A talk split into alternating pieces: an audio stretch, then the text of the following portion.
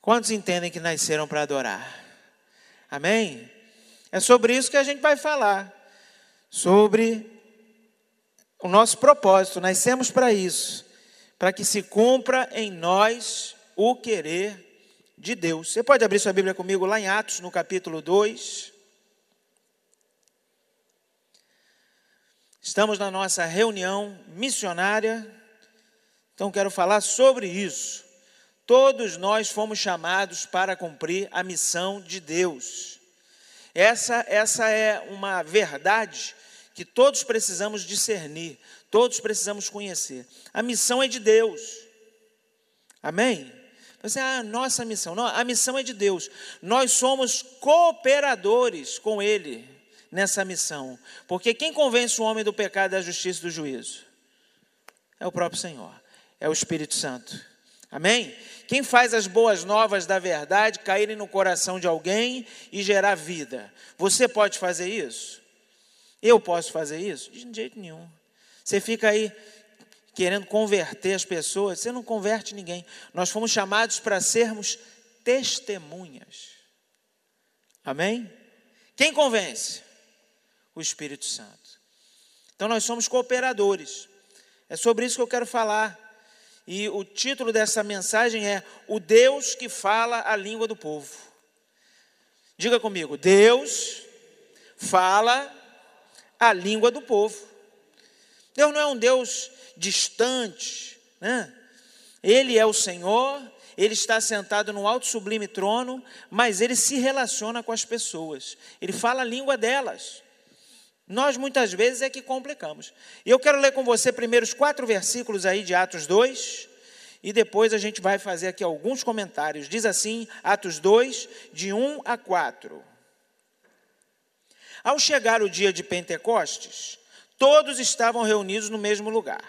De repente, veio do céu um som, como de um vento impetuoso, e encheu toda a casa onde estavam sentados.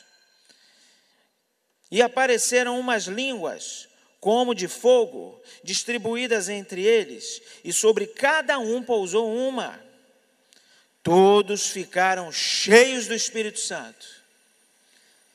Todos ficaram cheios do Espírito Santo, e começaram a falar em outras línguas, conforme o Espírito lhes concedia que falassem. Amém? Eu profetizo que você vai entender esta palavra no teu espírito. Eu profetizo que nós vamos receber vida de Deus aqui a partir dessa palavra, no nome de Jesus. Quantos podem dizer amém? Amém? Que texto lindo. Dia de Pentecostes. A maioria dos estudiosos considera esse momento como o nascimento da igreja. Alguns vão dizer, não, a igreja nasceu muito antes e tal. Mas, efetivamente, o nascimento da igreja está aí. Até o tempo que eles andavam com Jesus, eles têm suas experiências, mas o próprio Jesus disse para eles assim: olha, fiquem em Jerusalém, até que do alto vocês sejam revestidos de poder. A igreja não foi chamada para ficar num lugar, a igreja foi chamada para se multiplicar, para ir. Então nós entendemos que a igreja está sendo inaugurada nesse momento, quando o Espírito Santo vem sobre o povo, quando o Espírito Santo batiza os discípulos, quando a partir daquele momento todos os crentes, todos aqueles que receberam a Cristo como Senhor e Salvador, se tornam morada de Deus, habitação do Espírito. A igreja começou ali. Você está entendendo? Diga amém. Então, olha para essa pessoa que está do seu lado, aproveita e fala para ele: Nós somos morada do Espírito. Por isso nós somos igreja. Fala para a pessoa aí dentro da tua casa: Pastor, mas eu estou aqui, não sei se esse que está aqui comigo é. Profetiza, irmão. Profetiza. Não é hora de debate teológico. Você fala para falar para o cara que está em casa e o cara olha e fala: Você não é. Não faça isso. Vai uma briga aí dentro da tua casa. Você profetiza. Como é que alguém é igreja? Quando é templo do Espírito Santo. A igreja foi inaugurada aqui. O que, que significa Pentecostes? Né? Literalmente, esse vocábulo grego usado aí, e que na nossa versão em língua portuguesa está transliterado, não é uma palavra da língua portuguesa, Pentecostes, está transliterado. No original grego significa quinquagésimo. O que, que acontecia? Festa dos judeus. Corria a Páscoa. No dia seguinte à Páscoa, contavam-se sete semanas. Sete vezes sete, quarenta e nove. Com mais um dia da Páscoa, no quinquagésimo dia, no dia número 50, celebrava-se a festa de Pentecostes. Haviam três grandes festas dos judeus. Existiam outras, mas haviam três grandes festas, aonde a lei exigia que o homem judeu fosse a Jerusalém pelo menos uma vez na vida. Isso é, ocorre até hoje judeus piedosos, judeus ortodoxos, judeus que creem na, na, na, lei, que seguem a lei de Moisés, até os dias de hoje, 2020, até os dias de hoje, eles continuam mantendo essa tradição. Eles trabalham para ir a Jerusalém pelo menos uma vez na vida. Não importa, o sujeito mora lá onde o Judas perdeu as botas lá no interiorzão do interior, ele tem um sonho: um dia eu vou a Jerusalém. Para ele não é apenas algo é, é, turismo, né? Não. Quantos aqui tem um sonho de um dia em Jerusalém? Quantos tem? Ah, legal. Eu fui lá. eu já realizei esse sonho. Eu quero voltar lá. Né? Eu me lembro de um pastor, pastor Zé Augusto, ele sempre dizia isso. Mais importante do que estar onde Jesus esteve, é estar onde Jesus está. Amém? Então, o mais importante para nós não é ir a Jerusalém. O mais importante para nós é que o Espírito habita em nós. Nós estamos aonde Jesus está. Ele está aqui através do Espírito. Amém? Esse é o mais importante. Para nós, o, o, o, fato de querer ir a Jerusalém não é algo é, religioso, para alguns até é. Tanto é que o sujeito foi batizado em 1973. Aí ele vai a Jerusalém, não quero ser batizado no Rio Jordão. Eu conheço gente que já foi lá e quis ser batizado no Rio Jordão. Porque Jesus foi batizado no Rio Jordão, então eu quero ser batizado lá no Rio Jordão. Né? Isso muda a vida da pessoa, assim, espiritualmente? Não. Não. Pode ser uma experiência muito bacana. Ah, é pecado? Não. Você vai lá. Tanto é que eles costumam dizer o seguinte: é, é, para quem já se batizou, eles se batizam lá, alegando que é uma espécie de renovação de aliança. Então, assim, o que, que eu quero dizer com isso? Que não é algo que vai trazer um grande benefício, também não é algo que vai trazer um problema. Para nós, ir a Jerusalém é algo especial, porque eu estive lá na Via Dolorosa. É algo especial. Uma rua estreita e que hoje parece, sabe com o quê? Quem já foi na Saara, aqui no centro do, do Rio? Quem já foi? Amém? Você já foi também? Parece com aquilo. Por onde Jesus passou naquela ocasião, hoje parece Saara. É assim, apinhado de, de comércio gente vendendo tudo. Árabe, judeu, a misturada danada. Está todo mundo lá. Em lugares separados, né, em compartimentos, porque eles não se juntam. Estão lá. Então, mais importante para nós do que ir a Jerusalém é viver todos os nossos dias no centro da vontade de Deus. Mas dentro da cultura judaica, dentro da lei, havia essa exigência. Todo homem, todo judeu do sexo masculino, né, deveria ir a Jerusalém pelo menos uma vez na vida. E eles faziam isso geralmente em uma destas três grandes festas: a Páscoa, a festa dos tabernáculos ou a festa de Pentecostes. Conforme eu disse aqui, ocorria a Páscoa, 50 dias depois acontecia a festa de Pentecostes. O interessante, e Deus é um Deus estratégico. É sobre isso que eu quero falar. É sobre isso que eu quero tratar com você. Nós precisamos ser estratégicos, porque Deus é um Deus estratégico. Deus tem métodos para operar. Ele não dá tiros no escuro. Ele está mais para sniper. Ele dá tiro preciso. E ele fez isso na história da humanidade em todo o tempo. E fez isso nesse texto que nós estamos lendo aí. Porque destas três festas principais, a festa que acontecia numa época que tinha as melhores condições climáticas para as viagens, tanto por terra quanto por mar, era a festa de Pentecostes. Então, tradicionalmente, ao longo de toda a história do mundo antigo, das três grandes festas, a festa onde a cidade ficava mais apinhada de gente, por causa da facilidade de viajar, era a festa de Pentecostes. Todo mundo sabia disso. Em qual das grandes festas a cidade fica mais lotada? Todo mundo dizia: Pentecostes. Igual hoje. Pessoal fala: rapaz, você ir para a região dos lagos no carnaval é uma doideira. Vai sabendo que você vai ficar no engarrafamento. Quantos já foram? Quantos passaram por engarrafamentos monstro? Viagem que a gente faz em duas, três horas, leva dez. Eu já fiquei uma vez 12 horas para chegar a Saquarema. Pararam para pensar? É mais ou menos isso acontecia naquela ocasião. É difícil saber quanta gente, quantos habitantes haviam nas cidades antigas. Esses registros são muito precários. Para você ter uma ideia, há alguns historiadores que dizem que a população de Jerusalém era de cerca de 25 mil habitantes. Outros vão dizer 80 mil. Alguns poucos dizem que a cidade tinha 100 mil habitantes. Então a discrepância entre 25 mil e 100 mil é muita coisa, são quatro vezes mais.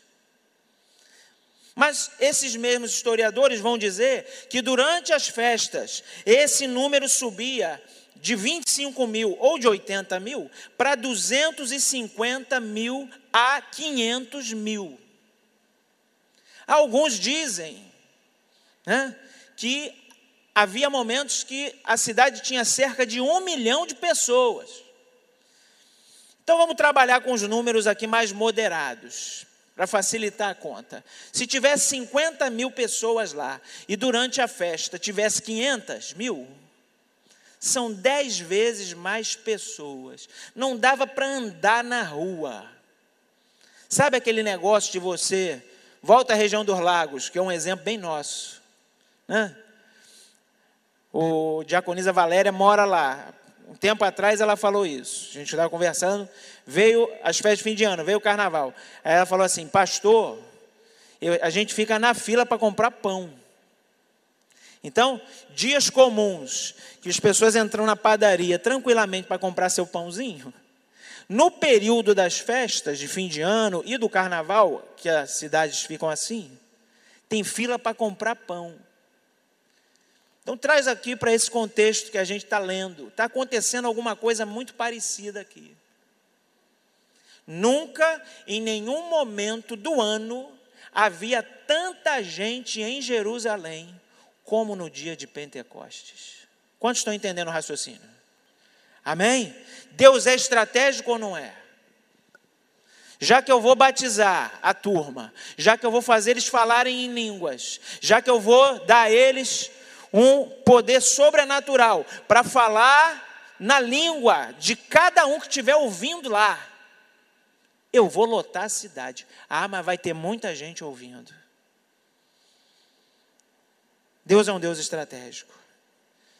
Hoje, Jerusalém tem cerca de 874.186 habitantes. Essa é a informação do censo de 2016. Né? Quase 900 mil habitantes. Para a gente ter uma ideia, aqui em São João tem quase 600 mil. A cidade do Rio tem 6,32 milhões de habitantes. São Paulo tem quase o dobro disso. É gente pra caramba.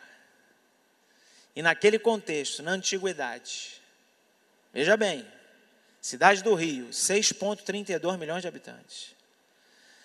Se naquele tempo, naquela época, conseguisse colocar um milhão de pessoas numa cidade, era algo totalmente fora do normal, totalmente fora da curva. Deus tem seus métodos. Às vezes a gente fica querendo é, entender muito. Nós precisamos obedecer. Por que é que Deus permitiu uma praga como essa vir sobre a terra? E a gente fica querendo entender. E eu digo: Deus tem seus métodos. Deus sabe o que faz. Nunca, em nenhum outro momento da nossa vida aqui nesta terra, houve um momento tão propício para a gente pregar o Evangelho. Esse é o momento mais propício. O texto que nós lemos, a partir do versículo 5, diz assim: Estavam em Jerusalém judeus piedosos de todas as nações que há debaixo do céu. Vou ler de novo, olha que afirmação. Estavam em Jerusalém judeus piedosos de todas as nações que há debaixo do céu. Não está falando só daquele momento, Naquela época, naquele momento específico da história, havia um movimento mundial e a população de judeus tinha retornado para Jerusalém. Eles começaram a fazer um êxodo inverso, eles começaram a voltar. Deus tinha proporcionado isso. Nesse momento específico da história, Jesus veio ao mundo. Nesse momento específico da história, Jesus foi crucificado. Nesse momento específico da história, Jesus ressuscitou. Nesse momento específico da história, e mais especificamente, esse que a gente está lendo, o Espírito Santo veio sobre a igreja. Não foi à toa. Deus tem o controle de tudo. Ele não perde o controle de nada nesse momento específico, não foi em outro. Nesse momento específico da história, 19 de abril de 2020, às 11 da manhã, nesse momento específico da história, eu e você estamos vivos, eu e você estamos atentos, eu e você estamos guardados debaixo das asas do Altíssimo, eu e você somos os mensageiros das boas novas, nesse momento específico da história, aonde o medo é geral, a insegurança é geral, nós estamos aqui para pregar a verdade, para dizer que Jesus é o Senhor. Nós estamos aqui para anunciar as boas novas da salvação. Você pode aplaudir o Senhor por isso? Louvado seja o nome do Senhor. Oh, aleluia. Vamos voltar para o texto. Preciso me direcionar aqui para encerrar. Verso 6. Quando o som foi ouvido, a multidão se aglomerou todos ficaram confusos, pois cada um os ouvia falar na sua própria língua. E perplexos e admirados diziam uns aos outros: Por acaso esses que estão falando não são todos galileus? Como então cada um de nós os ouve falar em nossa língua materna? Partos, medos e elamitas, habitantes da Mesopotâmia, da Judéia e da Capadócia, do Ponto e da Ásia, da Frígia e da Panfilha, do Egito e das regiões da Líbia próximas a Cirene, e romanos aqui residentes, tanto judeus como convertidos ao judaísmo, cretenses e árabes, Todos nós os ouvimos falar das grandezas de Deus em nossa própria língua. Todos nós os ouvimos falar das grandezas de Deus em nossa própria língua. O Deus que fala a língua do povo estava presente. Você pode aplaudir ao Senhor? Louvado seja o nome do Senhor. Nós ouvimos esses homens falarem das maravilhas de Deus na nossa própria língua.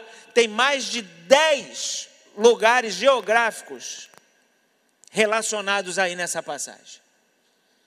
Não está falando aqui de etnias especificamente. Lucas está se referindo aos lugares de onde as pessoas vinham mais de dez lugares diferentes, de norte a sul, de leste a oeste, de todos os cantos conhecidos da terra. Tinha gente de tudo quanto é canto, ouvindo aqueles homens proclamar as maravilhas de Deus na língua deles. Nós precisamos proclamar as maravilhas de Deus na língua das pessoas. Você está entendendo? Diga amém. Irmão, durante muito tempo nós vivemos num sistema de, de casta, né? de clã, o clã dos crentes. A gente tinha as roupas dos crentes, as músicas dos crentes, a, a língua dos crentes. Complicado você chegar para uma pessoa que não conhece Bíblia, que nunca leu a Bíblia, que nunca teve uma experiência com Deus, e dizer para ele: varão, Deus anela pela sua alma.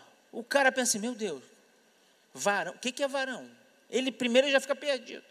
Ele não sabe o que é varão. Ele não faz a mínima ideia. Quando você diz que Deus anela pela alma dele, ele pensa, meu Deus, o cara está me rogando praga, que Deus quer minha alma, eu vou morrer. É isso que o cara pensa. Ele não fala essa língua, ele não fala evangeliquez. Quem está me entendendo? Isso é muito tremendo. É o nascimento da igreja, é um texto-chave de missões.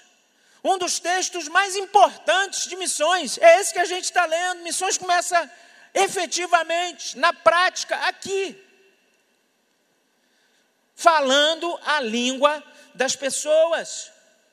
O apóstolo Paulo vai dizer isso quando a igreja de Corinto começa a se inflamar com os dons. Ele vai dizer: se vocês falam em línguas, eu também falo, falo mais que todo mundo. Só que eu prefiro muito mais, quando eu estou lidando com as pessoas, dizer algumas palavras numa língua que eles entendam, do que falar um monte de coisa numa língua que eles não podem compreender.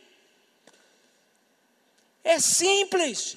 Deus fala a língua do povo. Quando Deus falou comigo, Ele falou a minha língua. Quando Deus falou com você, falou a tua língua. Lembra o dia que você estava lá, o que, que você estava passando, qual era a tua situação, que momento da sua vida que era, como é que estavam as tuas emoções, como é que estavam os teus sentimentos. Deus falou com você, a tua língua, você entendeu. Amém, queridos? Nós entendemos Ele falando.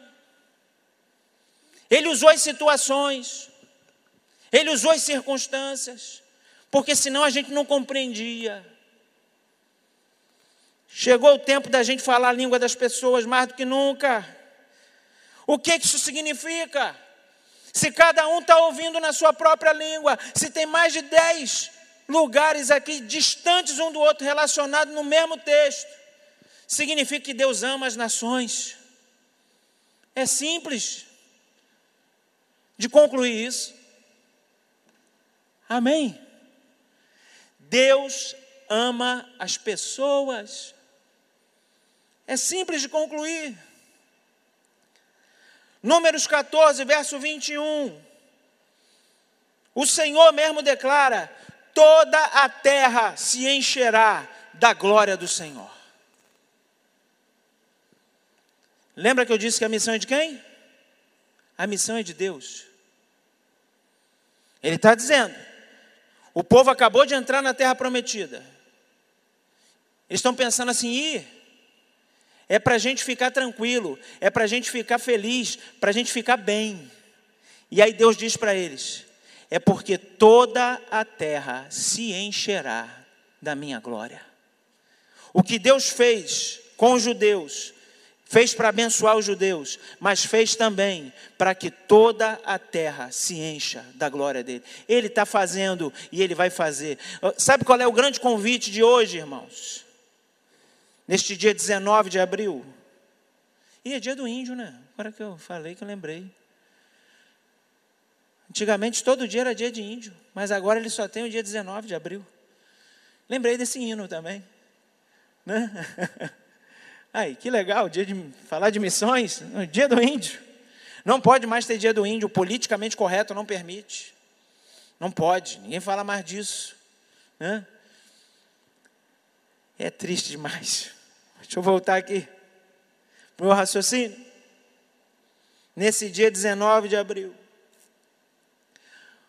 de 2020, o propósito de Deus continua sendo encher toda a terra com a glória dele. E ele vai fazer isso através de nós.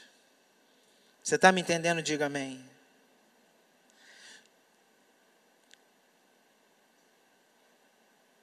Josué 4, 24. Aqui sim o povo entrou na terra da promessa. Perdão, confundi os momentos. Eles entram na terra. E aí ele proclama o seguinte: para que todos os povos da terra saibam que a mão do Senhor é poderosa. No texto de Números que nós lemos, Deus estava prometendo que ia fazer. Para quê? Para que toda a terra seja cheia da sua glória. No texto de Josué 4, 24, eles já entraram na terra. Para quê? Para que todos os povos da terra conheçam a mão do Senhor, que é forte. E para que vocês temam ao Senhor vosso Deus todos os dias. Mas qual é o propósito principal? Para que todos os povos da terra conheçam o Senhor. Você sabe por que você ainda está aqui? Eu falo isso a minha vida inteira. Tem gente que já enjoou de ouvir mas eu sou chato, eu vou falar de novo. Sabe por que você ainda está aqui? Porque Deus quer que você seja um instrumento para que todos os povos da terra conheçam a glória do Senhor. Senão você já estava na glória, era muito melhor, irmão. Na glória não tem coronavírus, na glória não tem recessão econômica, não tem lockdown, não tem quarentena. Lá é melhor. Mas por que, que a gente ainda está aqui? porque através de nós, Deus quer que todas as pessoas conheçam a sua glória. Amém? Vamos assumir nossa posição? No nome de Jesus. Salmo 96, versos 1 e 3. Erguei ao Eterno um cântico novo, cantai ao Senhor, a terra inteira. Verso 3: proclamai sua glória entre as nações, entre todos os povos, seus feitos maravilhosos. Anunciai entre as nações a sua glória, entre todos os povos, as suas maravilhas. Anunciai entre as nações a sua glória, e dizei entre as nações que o Senhor reina. Sim, ele reina. Glória e majestade estão diante dele, força e formosura no seu santuário. Tributai ao Senhor, tributai ao Senhor a glória devida ao seu nome. Para quê? Para que todas as nações conheçam a glória do Senhor. A gente canta, irmão, não é porque é bonitinho a gente canta, porque através de nós, todas as nações precisam conhecer a glória do Senhor. Pastor Valdemir colocou lá no grupo uma relíquia, lá, Ron Kenoli, I see the Lord. Caramba, hein? Quantos lembram dessa? 1994. I see the Lord. Vejo o Senhor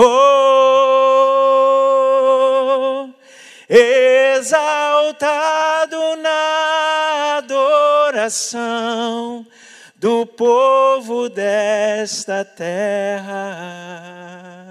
Oh, aleluia! Ah, nós vemos o Senhor desse jeito, exaltado na adoração do povo. Que povo, meu irmão? Dos marcianos, do pessoal de Júpiter? Não, do povo dessa terra. E esse povo vai conhecer a glória do Senhor através de mim e de você. Você pode aplaudir a Ele? Ele é digno. Aliviei você cantando em português, não foi? Em inglês ia ser mais complexo, né? Vou confessar, eu só sabia essa parte também. Depois eu já começo a me complicar. Que coisa tremenda, assistindo, pessoal cantando, irmãos, com um celularzinho, que já deu o que tinha que dar, com som ruim. Eu comecei a adorar o Senhor, os caras cantando em inglês. A glória de Deus encheu o escritório lá onde eu estava estudando. A gente não canta porque é bonitinho, irmãos. Eu não sei como é que tem crente que deixou de participar dos seus cultos online para assistir live de Marília Mendonça. Eu não sei. Porque a gente não canta porque é bonitinho. A gente canta porque Ele é digno de toda a honra, de toda a glória, de todo louvor, de toda adoração. E quando a gente canta a Ele, a glória dele vem para que todos os homens saibam que o Senhor é Deus. É por isso. Eu preciso encerrar. Apocalipse 5, verso 9, final da história. Oh, aleluia. Hoje eu estou muito musical. Todos esses textos aqui tinha música, irmão. Apocalipse 5, verso 9. Quem é que está diante do trono? Quem que ele comprou para si? E cantava um novo cântico, dizendo: Digno és de tomar o livro e abrir os selos, pois foste morto e com teu sangue compraste para Deus todos os povos, tribos, línguas e nações. E para o nosso Deus os constituíste reis e sacerdotes, que reinarão sobre toda a terra. Pam, pam, pam. Caramba, glória a Deus. Aplauda o Senhor pela vida do Marcelo. Que isso. Aleluia. Pam, pam, pam. Rapaz, que glória a Deus. Sabe o que é isso? Deus fala a língua de todos os povos. Deus fala a língua dos surdos, irmão. Você pode aplaudir o Senhor por isso? Louvado seja o nome do Senhor. Aleluia. Deus quer proclamar sua grandeza ah, em aproximadamente 7 mil idiomas que existem hoje na atualidade. Que coisa, hein? 7 mil idiomas aproximadamente que se fala hoje no mundo. É muito idioma. Um dos trabalhos mais fantásticos que eu considero é a tradução da língua, é a tradução da Bíblia para povos que ainda não têm a palavra no seu idioma. Os testemunhos que existem sobre isso são muito tremendos. Um missionário que foi para o campo pregar para um desses povos ouviu isso de uma daquelas pessoas que estava recebendo a mensagem. Ele não falava a língua deles, não havia tradução da Bíblia na língua deles. E aquele homem virou para o missionário e perguntou assim: Se teu Deus se importa tanto comigo, por que é que ele não fala a minha língua? Nós estamos aqui nessa manhã para declarar: Deus fala a língua de todo mundo, meu irmão. Aleluia. Pediu o Ministério de Música para subir aqui. Eu quero desafiar você, meu irmão. Com quem você se sente mais capacitado a falar?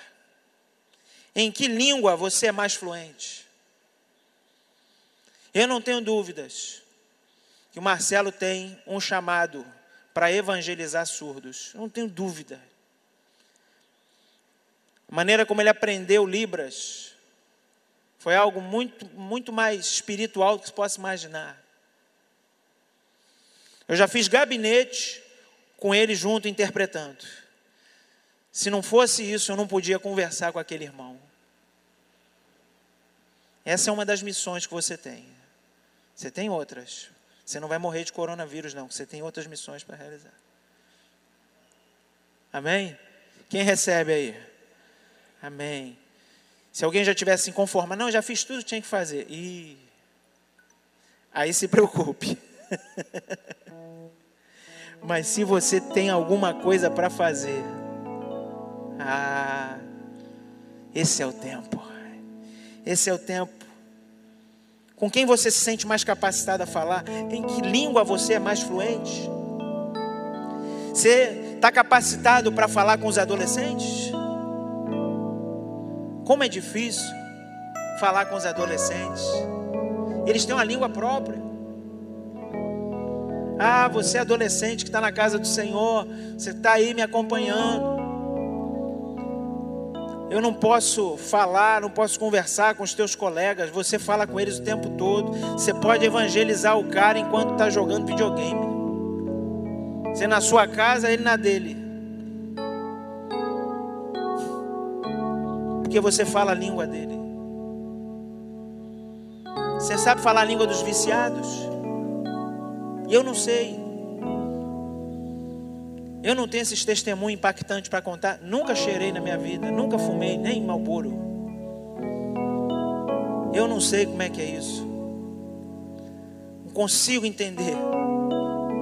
Você já passou por lá?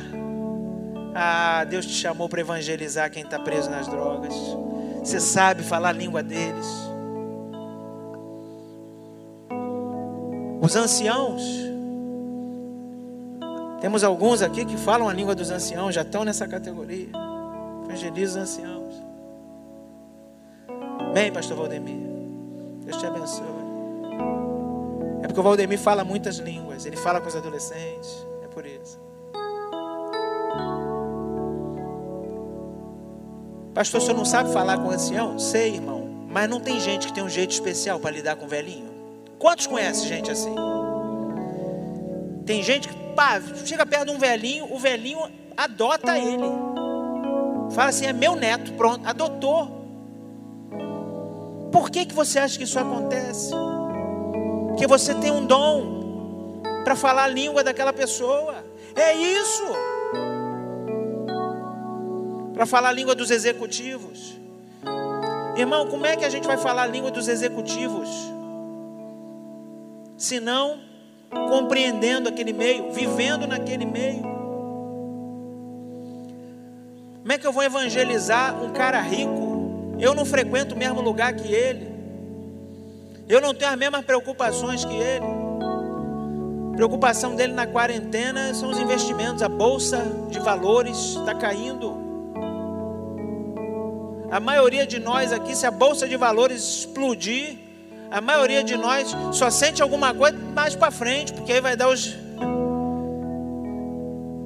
Quando a bolsa de valores quebrou em 29, um monte de gente pulou pela janela em Wall Street.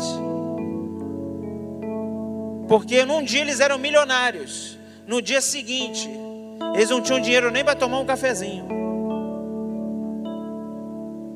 Tem gente que fala essa língua. Quem está me entendendo, diga amém. Você fala a língua dos surfistas? Você fala a língua dos surdos? Você fala a língua das crianças? Você fala a língua dos skatistas? Dos nerds? Dos geeks? Rapaz, prega o plano da salvação. Fala para ele, rapaz, igual em Guerra Infinita. Tony Stark colocou a manopla do infinito e deu a sua vida para salvar todo o universo. Cara, que figura de Jesus, hein? Tony Stark. Você fala isso pro cara, ele viu o filme, ele sabe. Ah, é assim, é assim. Foi isso que Jesus fez. Só que não era metade do universo, não. Estava o universo inteiro condenado. E aí não colocou uma luva. Ele recebeu os cravos. E ele deu a vida para que todos os outros pudessem viver. É por isso que a gente está aqui. Ah, louvado seja o nome do Senhor. Você sabe falar a língua dos pais? Quem é pai sabe do que eu estou falando. Tem coisas que você só compreende quando você vira pai. Enquanto você não é pai, você não entende certas coisas. Por que, que uma pessoa fica acordada até a outra chegar em casa? Isso não vai mudar nada. Vou chegar em casa, na hora que eu chegar, vai dormir, mãe. E o cara chega em casa, a mãe está lá acordada. Ele não consegue entender. Até o dia que a filha dele, que o filho dele, demora para chegar em casa. Aí ele pensa assim: caramba, era por isso que a minha mãe ficava, era por isso que o meu pai ficava falando. Ah. Amém?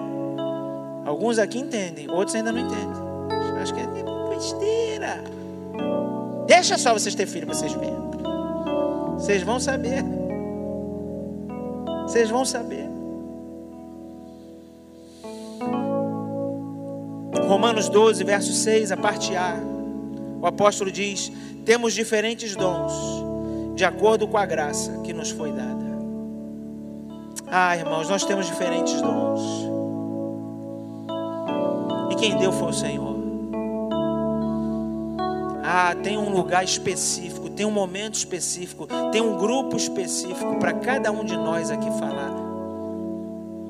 Para alguns de nós tem mais de um grupo. Você interage bem aqui, interage bem ali você pode ser surfista e ser pai. É mais difícil que geralmente os pais têm barriga.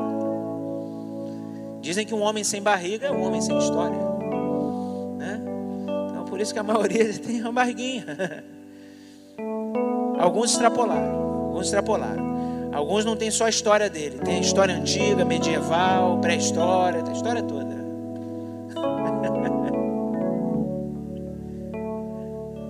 Atos 2, para a gente encerrar.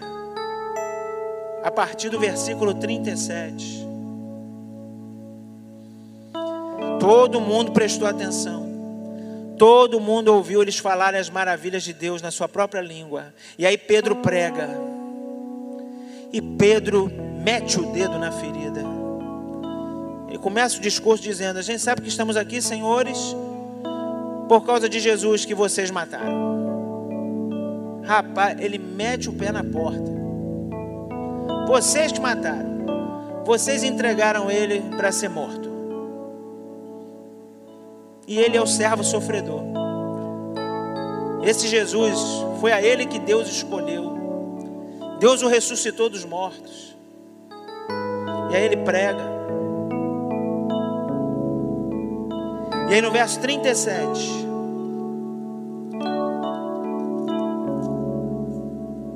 diz: ao ouvirem isso, eles ficaram com o coração pesaroso. Ao ouvirem isso, compungiram-se em seu coração e perguntaram a Pedro e aos demais apóstolos: Que faremos, varões irmãos? A minha versão diz: Irmãos, que faremos? Ah, irmão, oh, aleluia. Essa é a pergunta-chave. Nesse tempo de medo, nesse tempo de pânico,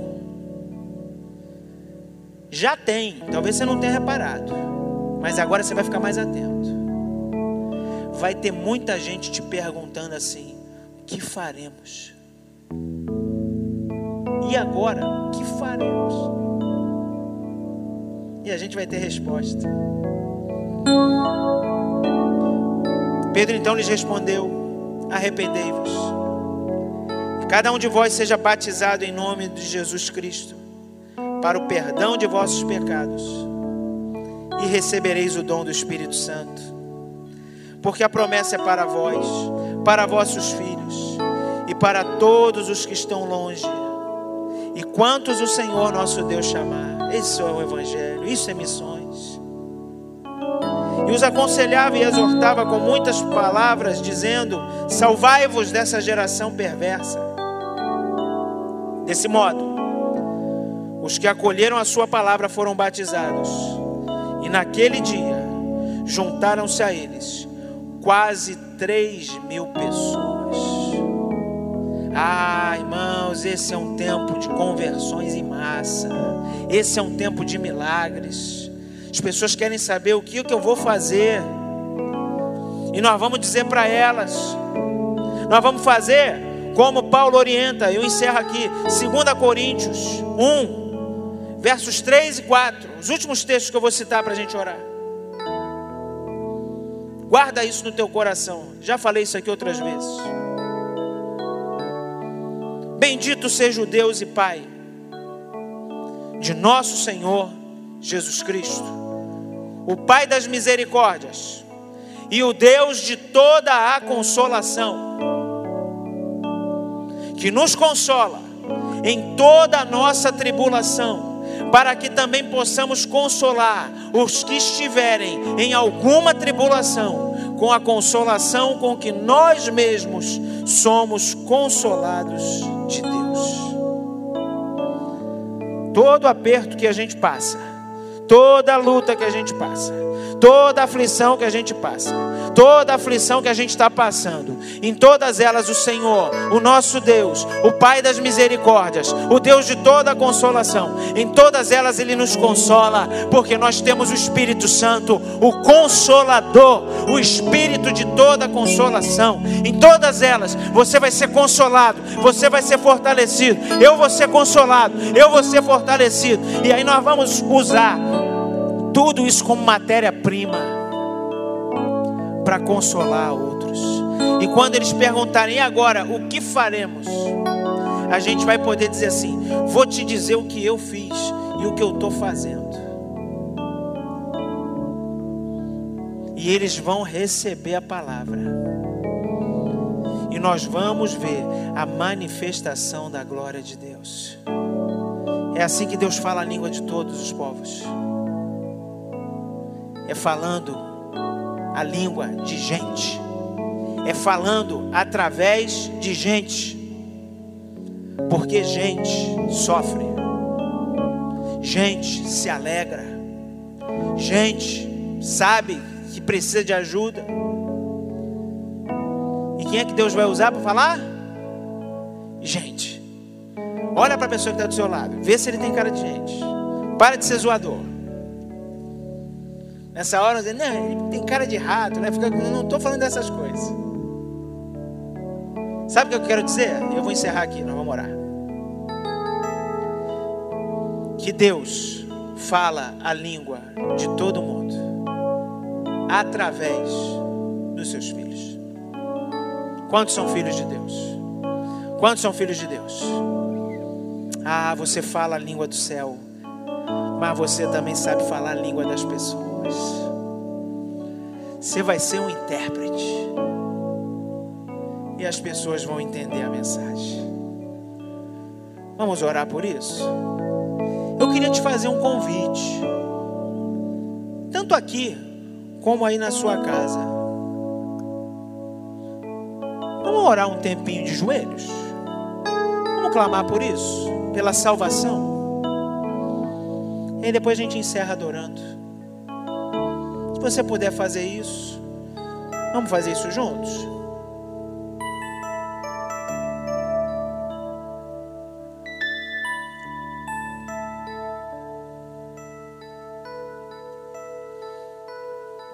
Oh, aleluia.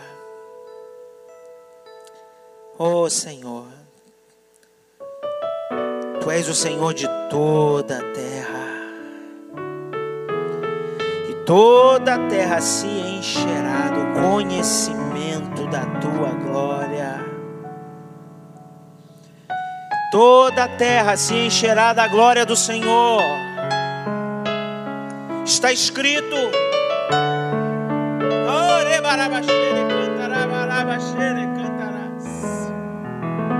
Está escrito. Povos de todos os lugares gente de todas as tribos, línguas, nações, todos, ah, todos estarão diante do trono do Cordeiro adorando. O Pai determinou que seja assim. A missão é a missão de Deus. Deus está cumprindo a missão. Ajuda-nos, Senhor, para que possamos discernir a importância de sermos cooperadores de Deus, cooperadores nessa obra tão linda. Revela-nos a tua glória. Oh, ele cantarás. Revela-nos a tua glória e através de nós revela a tua glória ao mundo, através de nós revela a tua glória aos nossos colegas de trabalho, através de nós revela a tua glória aos nossos colegas de faculdade, através de nós, Senhor, revela a tua glória aos vizinhos, aos comerciantes da região, porque nós falamos a língua desse povo. Deus fala a língua do povo através de nós. Oh Deus, que essa convicção venha sobre nós nessa manhã de maneira poderosa. E no nome de Jesus, que todos aqueles que estão acompanhando esse momento, seja agora transmitindo, seja depois já gravado, que possam assumir essa posição a responsabilidade de proclamar a tua glória. E se alguns ainda não receberam ao Senhor como Senhor e Salvador, que possam tomar essa decisão agora, no nome de Jesus. Aleluia. Vamos adorar Ele. Ele é digno.